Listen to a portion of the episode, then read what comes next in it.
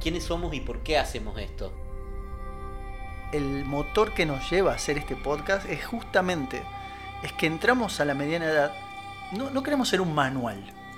No, Para nada. ¿queremos ser un manual? No. No, para nada. Al contrario, queremos ser un índice. ¿Sabes por qué estás en la mediana edad?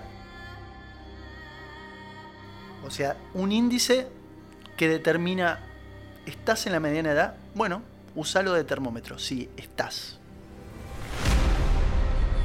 Si- y si no te diste cuenta, bueno, vas a recibir un bife. ¿Querés un cachetazo de realidad? Quédate y escuchá. Un bife de mediana edad. Un bife de Un mediana bife edad. de mediana edad. Un bife de mediana edad.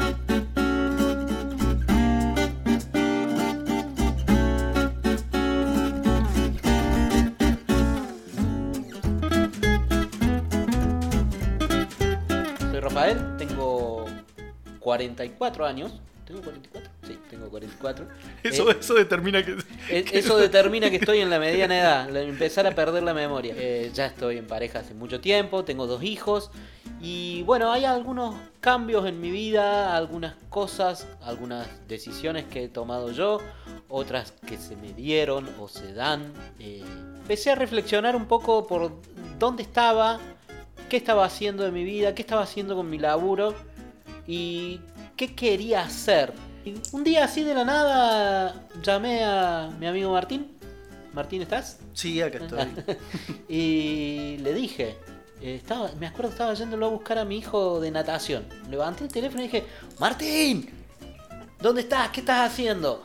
Escúchame, que hay una cosa que se nos escapó. Martín, al igual que yo, es licenciado en comunicación y desde muy chicos los dos estamos siempre jugando, coqueteando con la radio, coqueteando con escribir, con, con producir cosas. Y bueno, nos debíamos desde, desde muy chicos, hicimos algunas cosas juntos, en radio sobre todo. Sobre, Eh, sobre todo en radio. Sí, y después, bueno, nos agarró el trabajo, la vida y un poco nos distanció de, de eso que disfrutábamos mucho de hacer, pero porque sí, lo hacíamos casi jugando eh, en una cuestión adolescente en algún momento.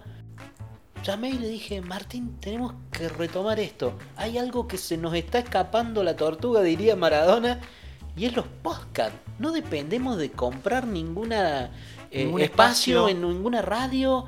eh, no, no tenemos que hacerle caso a ninguna línea editorial. El que nos quiera oír, que nos oiga, y el que no.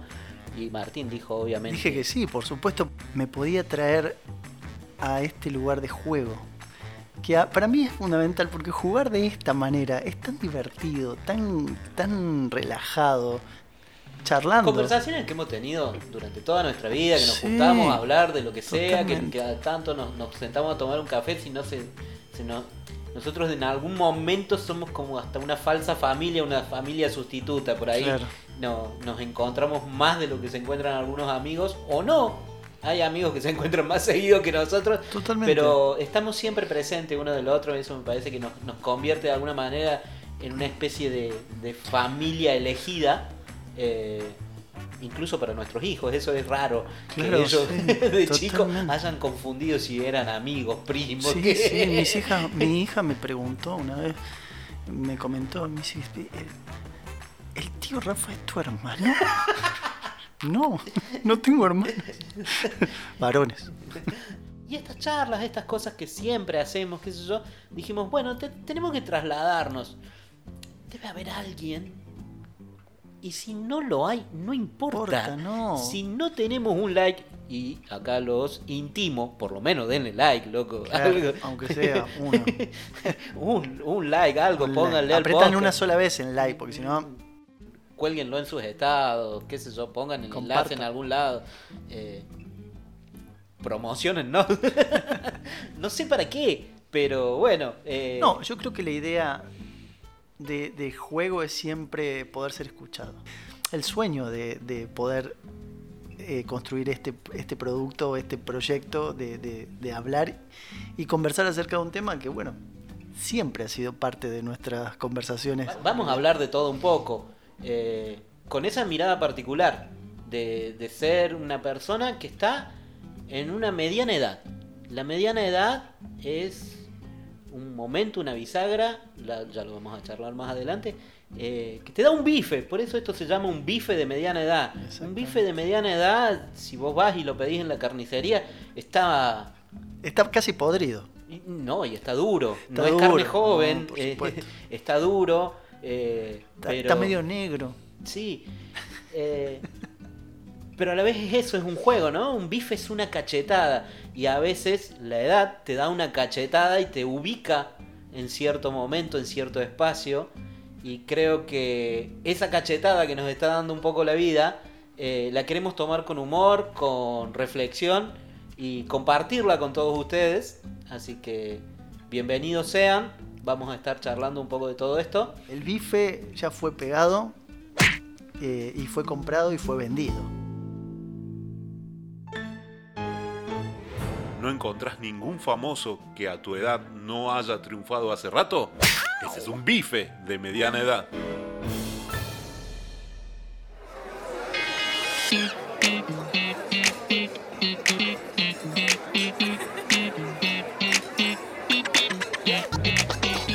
Bueno, ¿qué vamos a definir como la crisis de la, me- de la mediana edad? La crisis. La crisis. ¿Vamos porque- a arrancar por ahí, por la crisis? No, yo creo que primero lo que hay que definir es que dentro de lo que le pasa a las personas es que la expectativa de vida va creciendo aún, aún más con, con las décadas y la calidad de vida que se va generando con los avances científicos. Entonces vos tenés ahora gente que vive hasta los 90 años con una buena calidad de vida. Entonces tenés personas que la mitad o la edad media, la mediana edad, sería 45 años. Cuando antes por ahí se podía pensar que una persona de 30 años entraba a la mediana edad. Hoy entran a los 40, 45 y hasta los 55 creo que, que Sí, son sí, sí, personas creo, que... creo que también. Me parece que un poco lo, lo que marca, no sé si la crisis, pero sí est- esta bisagra. Yo creo que es una bisagra. Yo creo que deberíamos un poco desmistificar, desromantizar si querés, e incluso ponerle onda, porque no sé si hay tanta crisis. Sé que es un momento bisagra, y está bueno, y está bueno, me parece que eh, lo que más, más te marca es eh, darte cuenta, como vos recién lo decías, eh, de tu propia finitud, ¿no? De, de decir, bueno, ya llegué a la mitad de algo, o estoy cerca de una mitad de algo, eh, y, ya empezás a ver que, algunas cosas no son lo que eran antes. eh, y un montón de otras cosas más. Empezás a olvidarte de cosas, suena el timbre en el televisor y te vas a atender la puerta. Eh, empiezan a suceder cosas que decís, pensar que yo me reía de esto hace unos años, porque lo hacían mis padres, o le pasaba a mis padres, y ahora me está pasando a mí. Igualmente quiero La Quiero presbicia, re- la presbicia, La presbicia. por Dios. Bueno. Fue, o, o es, no sé, para mi caso, eh, primero que fue casi instantánea, de, de yo usar lentes solamente para, para cuidarme de la compu, a, a- a no ver cosas, eh, directamente no verlas. Eh, de, de, de reclamarle a mis hijos, cambia el tamaño de las letras del celular porque así no se ve nada, te vas a quedar No. ciego. o no, también me pasó que, que me dijeron, fíjate en la parte de atrás del modem, tenía que, que arreglar algo de internet, que ahí está el, el número y la contraseña. Y me doy vuelta y eran puntitos. Era ilegible, ni poniendo la lupa del celular, no había forma. Eran puntitos. Me dolieron los ojos, dije, no, resolvelo vos por internet. ¿Para qué pago el servicio técnico? Igual hay que reivindicar la idea de crisis, porque crisis siempre se ve como algo que uno vive de una manera traumática, problemática, sin tener en cuenta que en realidad él está buscando una solución a una idea de algo que se dio cuenta. Por ejemplo, Ah, me encanta. Sí, sí, sí. bueno, vos a esa edad te das cuenta que la idea de morir está mucho más cerca que cuando eras un adolescente. Vos cuando eras un adolescente te quedaba toda una vida por delante. Está bien, estaba lleno de miedo, lleno de, de preguntas. Y con, eh, con una determinada edad donde empieza, empezás a transformarte en el padre de tus padres, donde te empieza a pasar que eh, Terrible marca esa, ¿no? Ser, empezás a ser el padre de tus padres. Ya no te dedicas solamente a cuidar a tus hijos, sino que sos el padre de tus padres. Sí, Tenés sí. que cuidar a tus padres también. Sí, sí, tenés que empezar a recordarle, papá. eh, aparte, las primeras señales de alerta es cuando ellos se enferman y de alguna forma tenés que decir, papá, ¿te acordaste de hacer tal estudio o tal cosa y estás pendiente de, que, de no perderlos y de que tengan una calidad de vida mejor? Entonces, la idea de la muerte se te presenta. Creo que la crisis, como palabra en ese, en ese sentido, viene a transformarnos a nosotros, a decirnos, te va a pasar esto, pero tenés que encontrarle una manera de amortiguarlo. Porque justamente esto que decías, empiezan a aparecer signos de envejecimiento. Dejas de ver bien, te aparecen algunas canas. La idea sola de querer amortiguarlo, pero amortiguarlo como si fuera una bola de boliche pegando sobre una taza de porcelana, está mal. Lo que hay que hacer es tratar de sobrellevarlo de una manera un poco más aliviada. Decir, bueno, tampoco me voy a comprar un auto rojo, me voy a separar, voy a dejar mi trabajo y voy a salir a una plaza a tratar de- de cortejar chicas eh, de 20 años más chicas que yo, porque esa tampoco es la idea. Antes de salir, te fijas cómo está el clima. Antes, en plena adolescencia, escuchabas, ¿por qué no te llevas un saquito por las dudas la noche, tenés un poco de frío? Ahora no, vos salís y decís, che, a ver, mm, me parece que voy a tener más frío y algo te llevas. Pero hay cosas que me parece que, que tenemos que rescatar, digo. Eh, no todos son pálidas. Eh, me parece que es un momento donde eh, uno llega al cu- a la cúspide de ciertas experiencias. Nadie quiere tener 18 años de nuevo. Yo- yo- bueno, Bueno, depende para qué. no, bueno, justamente eso. Eh, en la mitad de tu vida, con 40 años, si vos le sumás 20 más, te pensás con 60. Te pensás para atrás, con 20 menos, y tenés 20. Esa, yo creo que es una gran oportunidad a los 40 años. Es una gran oportunidad. Es la oportunidad de la experiencia, de las ideas, de haber vivido algunas cositas que vos decís, uy, ya fui por acá. Cuando vos tenías 20, estabas lleno de inseguridades, eras pobre. Eso, sobre todo. Yo creo que, que no. A ver. Pobres nosotros dos, porque... ha- Hay mucha gente que obviamente a los 40, 60 sigue pobre. o decirle a Messi, a los 20 no era ningún Y pobre. y hay- y hay gente que, que mucho más joven también sí eh, encontró la fama y la fortuna.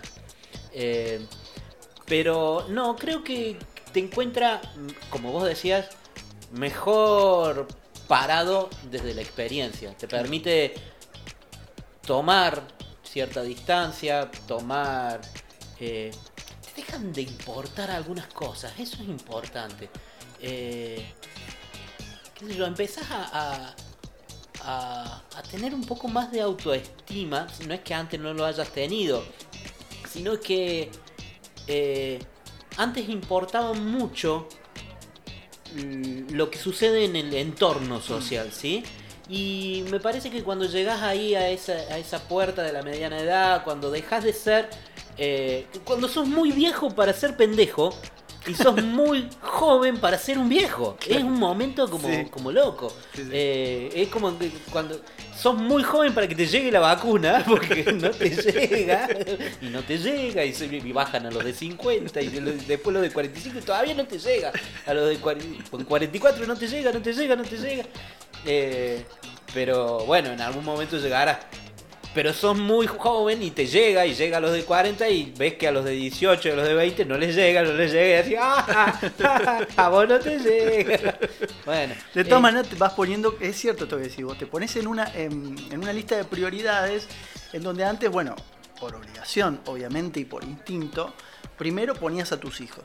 Cuando tus hijos, cuando uno ya tiene 40, no, no hablo de todos los casos, pero en la mayoría de los casos, entre los 40 y los 50 años uno ya, la mayoría tiene hijos ya crecidos, ¿no es cierto? Que ya, ya levantaron un poquito de vuelo, no te voy a decir que se fueron, pero que ya tienen un poquito de vuelo. Entonces, Sí, pero ahí déjame discernir un poquito, ¿no? Porque me parece que a pesar de la mediana edad es un buen momento y, y lo veo en muchos conocidos o en algunos conocidos para arrancar de nuevo.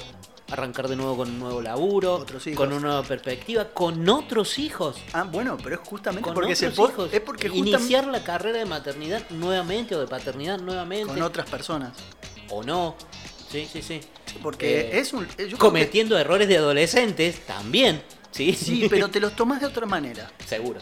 ¿Te los Eh, eh, tomas? Yo creo que es, eh, pero es que ahí es donde juega La experiencia. La experiencia. Porque, porque claramente estás en un lugar en donde eh, la reflexión trae arrastrada toda la experiencia desde los 20, 18 hasta ahí. Entonces vos en- tenés como un bagaje de por dónde ir. Y en todo caso, hasta tenés planes B. Antes ni. Vos, es como decís vos recién, con 18 te tiraba del, del octavo piso y bueno, ya vemos. Salía desabrigado, bueno, si me refrío ya vemos. Ahora es como que uno siempre tiene un plan B, sabe por dónde va a agarrar, por dónde va a ir la cosa. Por eh, producto de la, de la experiencia, obviamente. No soporto equivocarme a esta edad. Yo sí, yo sí. Yo, ¿sabes qué descubrí? Y, esto es, es loco para mí. Porque entiendo que. No sé si a los 40, sí, ponele que a los 40 y transcurso de unos más o menos 4 o 5 años, eh, o, o cuando llegué a ese momento de los 40, lo que cambió en mí un poco fue esa, esa cuestión de darme cuenta de, de que había estructuras de pensamientos que no eran mías, que las estaba repitiendo, que las estaba No, que las aprendiste durante tu vida. que las estaba aprendiendo, que, que las repetía, eh, por lo que sea, redes sociales, por, por grupos de pertenencia, por, por lo que sea.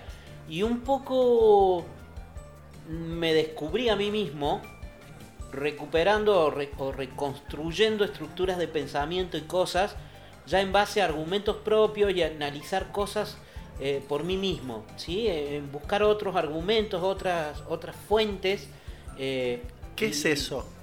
Es reflexión. Sí, Es lo que, sí. es lo que veníamos hablando hace un rato. La reflexión es parte, es, es característica de, esta, de, de esa edad, de esta edad, porque son parte Somos- de. somos- somos el bife de, de Sí, mediana sí, edad, sí, así que somos un bife de mediana edad. Así que eh, uno se ve incluso eh, como un espejo de ciertas personas. Cuando vos ves a Phil Dunphy, Phil Dunphy. Phil Dunphy es es el dios el de la mediana paradigma de la mediana edad. Claro. Es- es- no es un filósofo, querida audiencia, cada audiencia o como se les diga. eh, es nuestro arquetipo. Es la persona que define un tipo de mediana edad. Es, Es- un personaje, es un personaje de ficción, de una serie. eh, es un personaje humorístico. Y do- donde se exacerba un poco todo esto que estamos diciendo, pero Phil Dunphy es un tipo de mediana edad. Es el tipo de Es mediana edad. el tipo de mediana edad. Porque aparte tiene todas las características que acabamos de describir y aún algunas que todavía ni se conocen. y están totalmente exacerbadas. Él baila Backstreet Boys. Ahí se te acaba de caer el- la marca de tu mediana edad. Lo que baila Phil Dunphy para poder, para poder ser eh, parte del grupo de pertenencia de sus hijas es... eh, ¿no? no, no, no. Es eh, High School Musical. High School Musical. Sí, totalmente. Y se sabe las coreografías, que lo Sí, peor de todo. eso es lo mejor. Lo mejor. Yo ya estoy haciendo algunas coreo de TikTok y mi hija me dice, papá sos un genio. Sí, sí, he visto otros fans que te dicen por qué tenemos que ver. ¿Cómo? ¿Qué necesidad había de publicar esto? He visto gente que te ha contestado eso. Sí, bueno. Eh, ¿Qué será eso? Una necesidad de volver un poquito al pasado, aunque uno no quisiera. No, es, es esto, de, de que ya no te importa nada. Ya no te importa nada. No sé si es que no te importa. No, es Eh. que antes, yo, yo creo que también. No te- a ver, no es, no es que no te importa, no te pesa.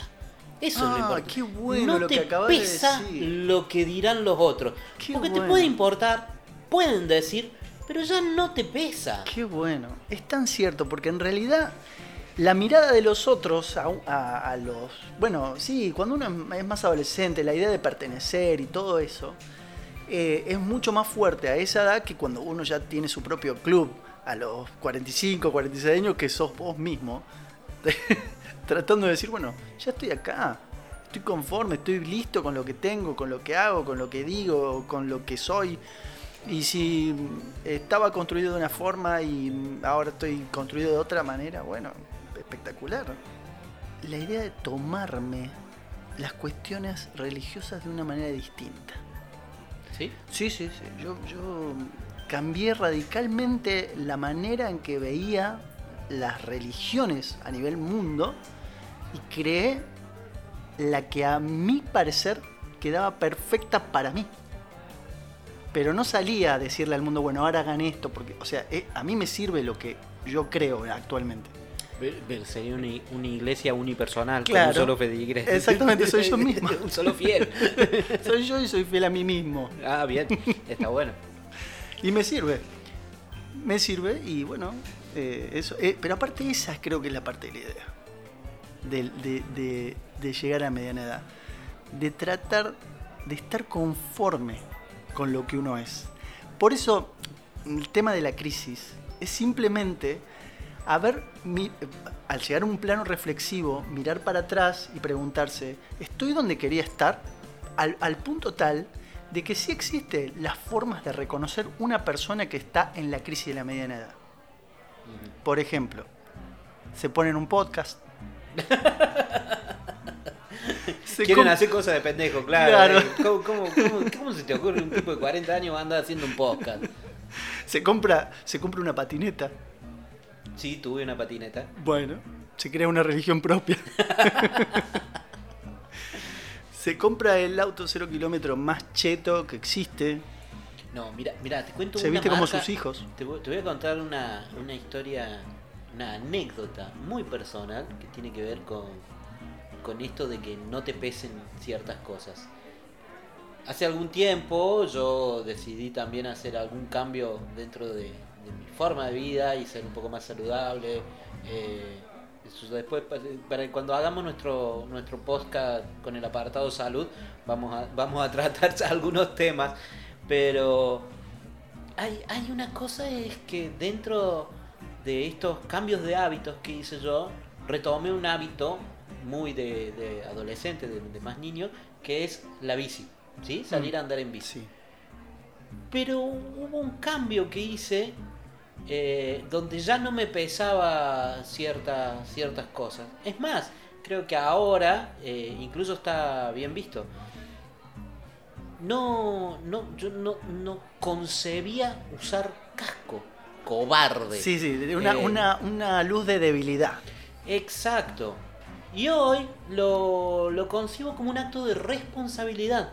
Y no salgo sin, sin el casco. Claro. Y veo y me cruzo con otra gente y te miran, no te miran. que- no me pesa. O sea, y hay gente con casco y gente sin casco, gente que va en bici y gente que va en, en moto. Perdón, esta, esta, esta idea tuya de salir a, a- a- ¿No es parte de la idea de tratar de ser saludable para amortiguar esta caída de la bola de boliche sobre la taza de porcelana que sabes que es...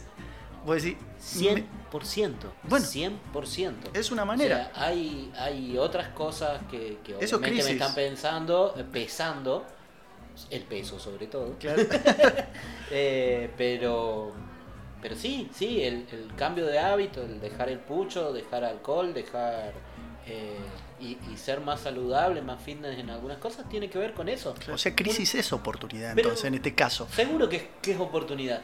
Es también un poco de egoísmo y está bueno creerlo. ¿Y sabes por qué? Porque quiero estar más tiempo para disfrutar de mis hijos, no para que mis hijos me disfruten a mí, yo quiero disfrutarlos a ellos. Sí, sí. En el camino también hay otros bifes de mediana edad que te vas dando eh, de gente cercana o, o situaciones de la vida que, que no tienen vuelta atrás, digo, y eso también a uno lo, lo pone de alguna manera consciente de esa propia finitud. Y no solo de la finitud, sino de... Me parece que hay algo que, que es fundamental y que si no lo está haciendo señor oyente o señora oyente eh, que se siente identificado con nosotros, me parece que es un buen consejo, es empezar a disfrutarlo. No solo que no te pesen las cosas, sino lo que te pasa, así sea negativo, empezar a disfrutarlo, empezar a entender que... Ser es más parte de- resiliente. Sí, sí, sí, definitivamente. Entenderlo como que es un... eh, a- aprovechar, entenderlo, lo, incluso de lo malo, aprender cosas, me parece que, que está buenísimo.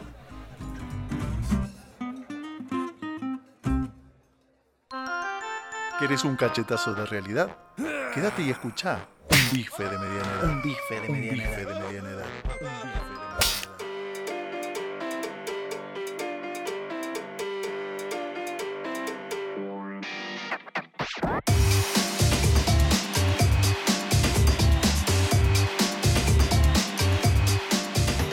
Voy a contarles un poco para quiénes, en quiénes estamos pensando. Estamos pensando en nosotros mismos, en principio, pero nosotros nos vemos y, nos pensamos, nos reflejamos en personas, en un arquetipo le vamos a poner, que sería como una construcción de esa persona que en algunas cosas coincide con nosotros, en algunas no. Vamos a estar creando o produciendo o generando este contenido o vamos a, hacer estas charlas so- sobre personas que más o menos cumplan estas condiciones. Estoy pensando en nosotros y en nosotros reflejados a, a- a otra gente que, que, bueno, que esté entre los 45 y los 60 años, que sea nostálgico, ¿Cuáles son algunas de estas características del, del, del- del tipo de mediana edad? nostálgico, te decía. Nostálgico, o es decir, que empecé- empezaría a plantearse cosas como, por ejemplo, las películas de hoy son una porquería al lado de las películas de antes. No, no hay una mejor que Karate Kid, no hay una mejor que... Sí, yo creo que, que eso es un poco y lo y lo vuelve un cascarrabia. Claro. Es cascarrabia Claro. a más no poder. Claro. Se, se empieza Pues a reflejar en, en el padre, como decíamos. claro, y, y aparte yo pienso en esto. Eh, un cascarrabia, decimos, se vuelve un cascarrabia. Nosotros también. Sí, somos, ¿eh? Somos. Siempre, siempre nos ponemos en ese Sí, lugar. sí, Eh, es un poco nos- Primero que nada nos reconocemos en, en, en- Sí, en sí, esa persona. totalmente. Por eso vemos Cobra Kai. Pero, por supuesto. y, Tratando de reivindicar Karate Kid y decir, hoy otra vez volvió. y toma partido por Cobra Kai. De- Decir qué incomprendido que fue. Maldito Daniel Laruso. Que lo hizo. Bueno, eh, en definitiva, este, este cascarrabia que siempre, todo tiempo pasado fue mejor. Y no se sienta a ver el presente, ni se adapta a las nuevas. Le cuesta, le cuesta horrores adaptarse, y, y lo digo desde lo personal, ¿eh? Eh, a- al avance de ciertos pensamientos o de ciertas estructuras. eh, a ver, le cuesta, no es que las niegue, les cuesta asumirlas. El lenguaje No, inclusivo, el, eh, el- el avance de, de- de la conquista de derechos de algunas minorías, to- todo eso le cuesta, no es que las niegue, ojo, pero le cuesta asumirlas, ¿no? No, es, no es fácil, no lo hace con naturalidad como un chico de 15, 20 años. Claro, no, no, para nada, para nada. De, de hecho, a este, a esta. Me encantaba definirlo como el machirulo feminista. Claro. Porque no, no, no termina No, de ser ni una cosa ni la porque otra. entiende, la- entiende ciertas cosas, la, la igualdad de derechos, cosas, pero no puede deshacerse de las marcas eh, y, y- y los constructos sociales que le pesan encima suyo de, de- de Sí, sí. años y años y Y años. años de estructura de pensamiento machista. Por eso te digo un machirulo feminista, cuesta muchísimo. el- esta, esta misma persona vive eh, vive tratando de, de negar todo eso en algún punto me parece negarlo como algo que va a suceder como que es algo que va a terminar cambiando porque su generación es más importante que las generaciones que vienen atrás Eh, sí, sí, sí. Hay un apartado que tengo anotado acá que, que me, que me gusta, que está bueno.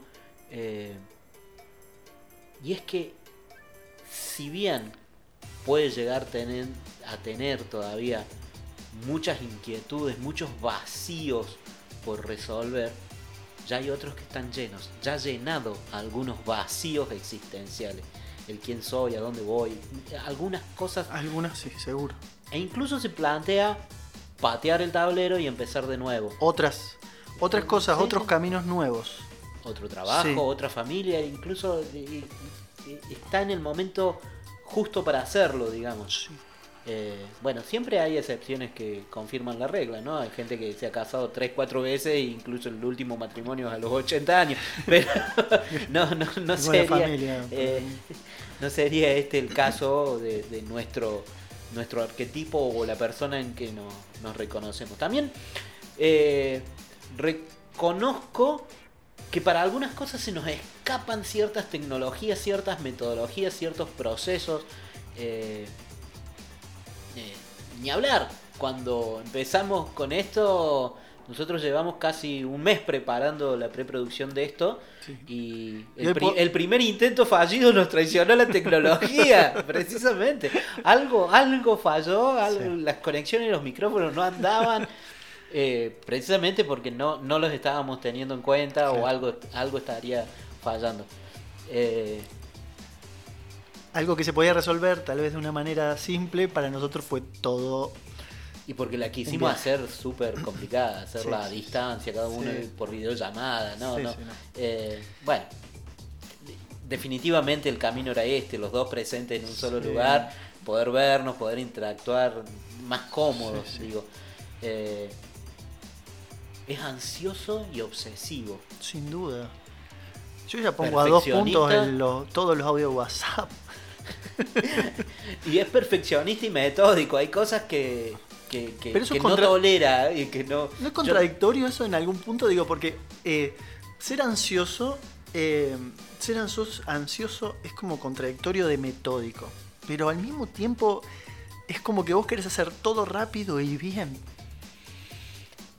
Hay cosas, no sé si ya es una obsesión mía, eh, pero preparar este estudio, ¿sí? donde estamos grabando hoy, nosotros, para que ustedes lo sepan, estamos grabando, empezamos a grabar a partir de las 4 y media de la tarde de un sábado, ¿sí? no importa la fecha. Pero yo empecé a preparar, cablear el estudio, organizar, tener todo chequeado ya a las 9 de la mañana y comí acá en el mismo estudio porque digo, no puede perder ni un segundo, tiene que estar todo fríamente calculado. Está, está bien, para nuestra generación está bien, yo te aplaudo. Pero hubiese venido una generación más vieja y te dice, no, 9 de la mañana, tendrías que haber empezado a las 6. No, a mí me ha pasado que... Pero si grabamos a las 4, con que arranquemos a preparar las cosas a las Dos y media. 3 y media, ¿viste? No, no te da los tiempos, va a fallar todo, nos vamos a Sí, demorar un montón sí, sí. después. Eh, ni hablar que tenía todo, porque me tomé el laburo de llamar a la gente que nos, que nos facilitó. Le mandamos un saludo a Luciano, que nos prestó un par de cables que nos estaban haciendo falta. Saludos, Eh, eh, y me los prestó el martes y lo fui a buscar el miércoles. Claro. No, se los pedí un sábado, lo fui a buscar el martes. Claro. Estamos a sábado, pasó toda una semana y yo Bueno. con los cables ahí. Claro, es que, bueno, puede ser entonces que estas dos cosas que decíamos que eran contradictorias no son tan contradictorias. Entonces la ansiedad por hacer las cosas bien. Es que ahí está, creo que nos volvemos, o, o la experiencia misma te vuelve un poco más perfeccionista.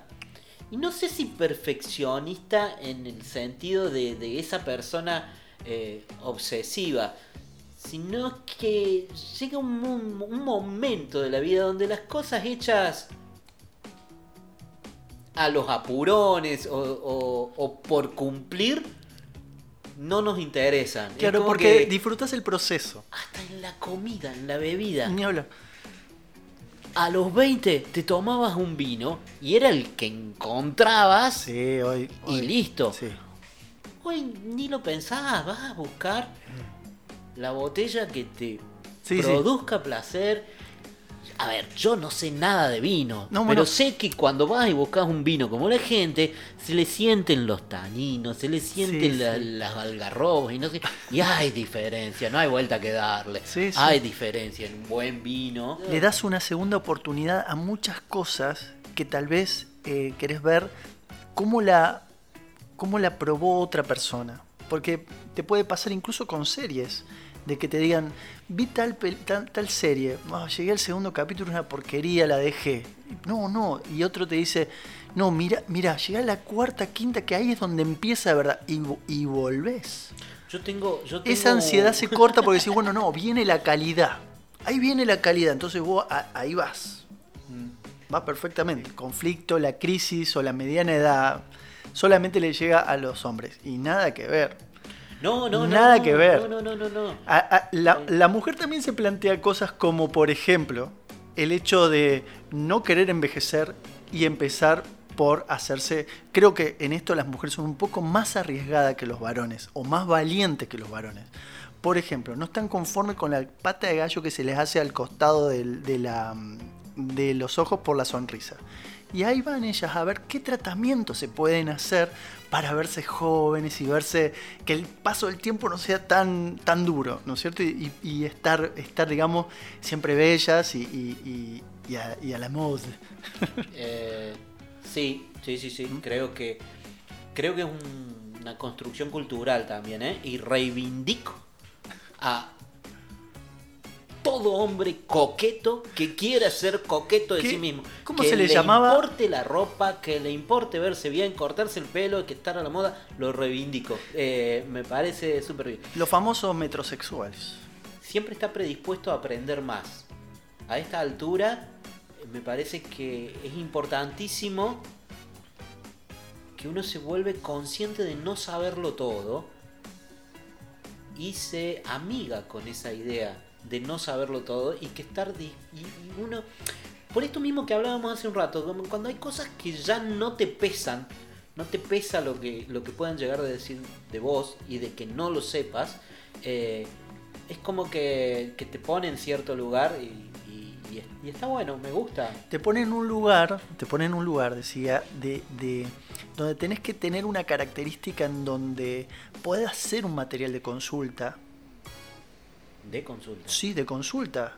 Eh, muchas veces pasa que te vienen a hacer una pregunta y vos zaraseás, porque no conoces.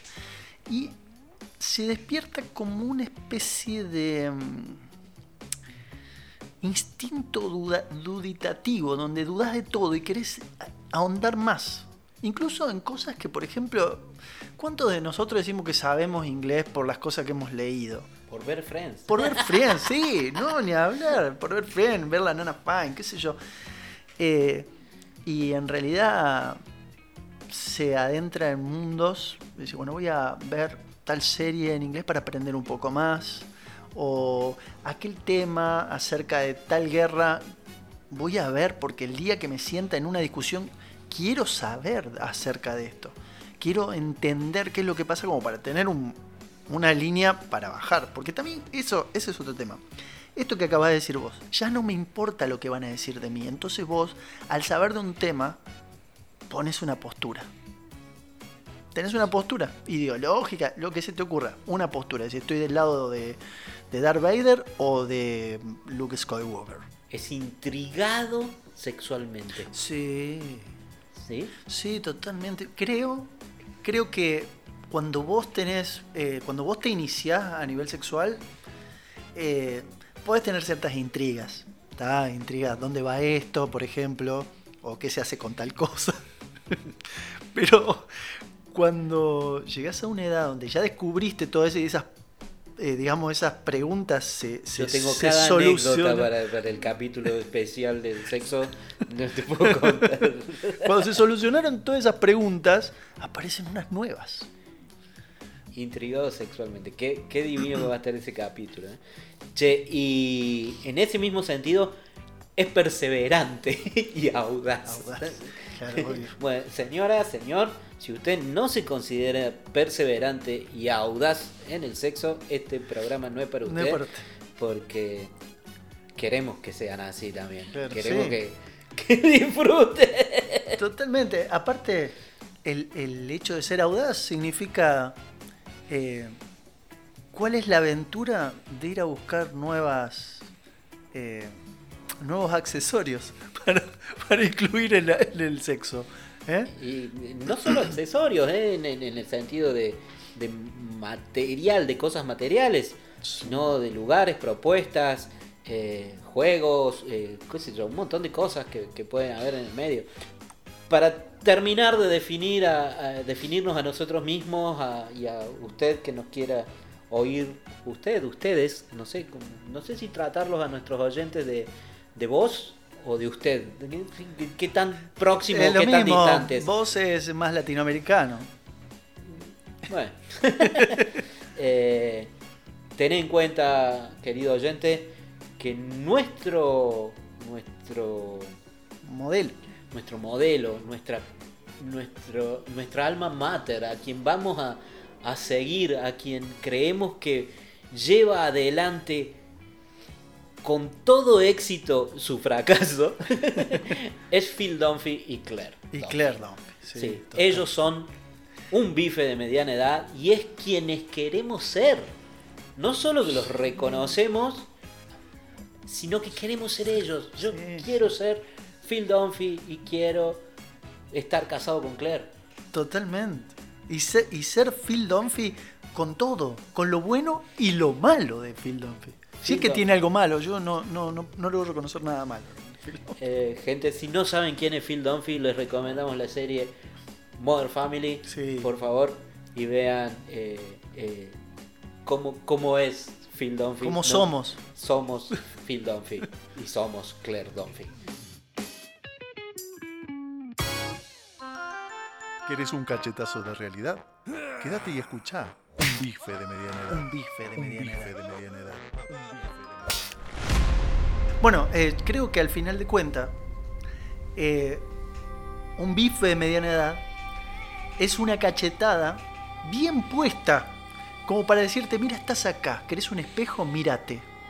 Acá tenés quién sos, quién somos. En definitiva, nosotros dos somos dos bifes de mediana edad que venimos a plantearnos qué nos está pasando, en dónde estamos parados y qué otras dudas más podemos tener y compartirlas con todos los que nos están escuchando.